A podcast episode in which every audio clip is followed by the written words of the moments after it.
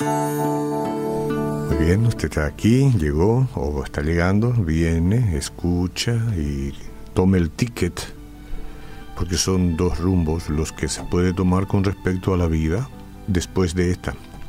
Dice 1 Corintios 15, 1 al 4. Además, os declaro, hermanos, el Evangelio que os he predicado, el cual también recibisteis, en el cual también perseveráis, por el cual asimismo, si retenéis la palabra que os he predicado, sois salvos, si no creísteis en vano.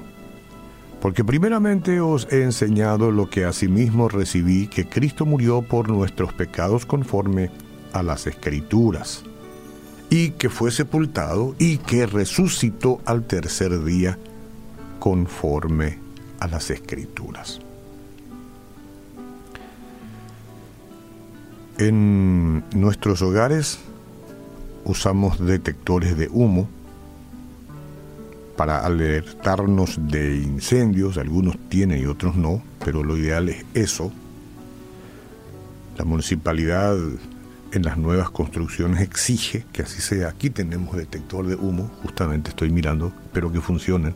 Pero como aquí no fuma nadie, pero no se trata de eso, sino se trata de el humo que puede generar un eventual este siniestro, un incendio. Bueno, el tablero de, del automóvil, cualquier automóvil, tiene luces, ¿no? No tiene que ser un automóvil de lujo. Un automóvil modesto tiene luces para indicar un mal funcionamiento. ¿Cómo molesta cuando se prende una luz roja en el tablero de tu vehículo o en el mío? Más todavía si estás viajando y de repente tenés una luz roja en el tablero. Bueno, eso es casi, casi imposible no ver porque atrae y, y molesta, preocupa. Seríamos tontos si ignoráramos la advertencia. De la misma manera, los pasajes de la Biblia nos advierten acerca de las terribles consecuencias de rechazar la provisión de un Salvador. La Biblia nos dice cómo reconciliarnos con Dios para poder pasar la eternidad con Él. Necesitamos entender y aceptar las siguientes verdades. Escuche el pecado, en cualquiera de sus formas o tamaño, nos separa de Dios, según Romanos la Biblia capítulo 3. Por la desobediencia allá, Adán y Eva, todos nacemos con una naturaleza alejada del Señor, todos, todos. Su justicia requiere que paguemos por nuestras transgresiones. ¿Cómo vamos a pagar? Es imposible, ¿no?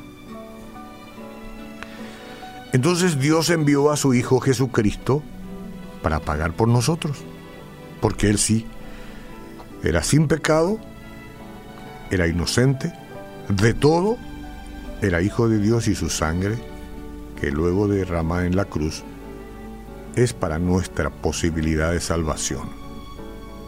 Solo la muerte de uno que fuera perfecto satisfaría el juicio justo del Padre.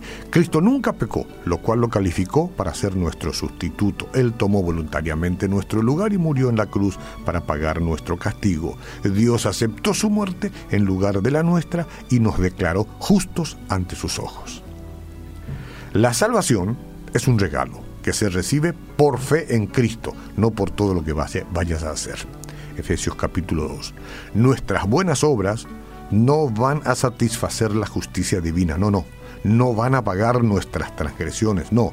No son lo que Dios requiere para el perdón o la adopción en su familia. La fe en Cristo es el único camino, señora.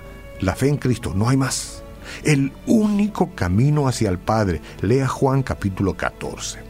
Cuando aceptamos a Cristo como Salvador y hágalo ahora, por amor a usted y a su familia, cuando aceptamos a Cristo como Salvador y Señor, el cielo se convierte en nuestro destino eterno. Diga conmigo, Jesús, te acepto hoy, te recibo y rechazo toda otra clase de adoración, solamente a ti. Mire, Dios quiere que usted viva para siempre con Él Si todavía no ha asegurado su destino eterno, este es el momento. Una vez más, Señor Jesús, te recibo en mi corazón.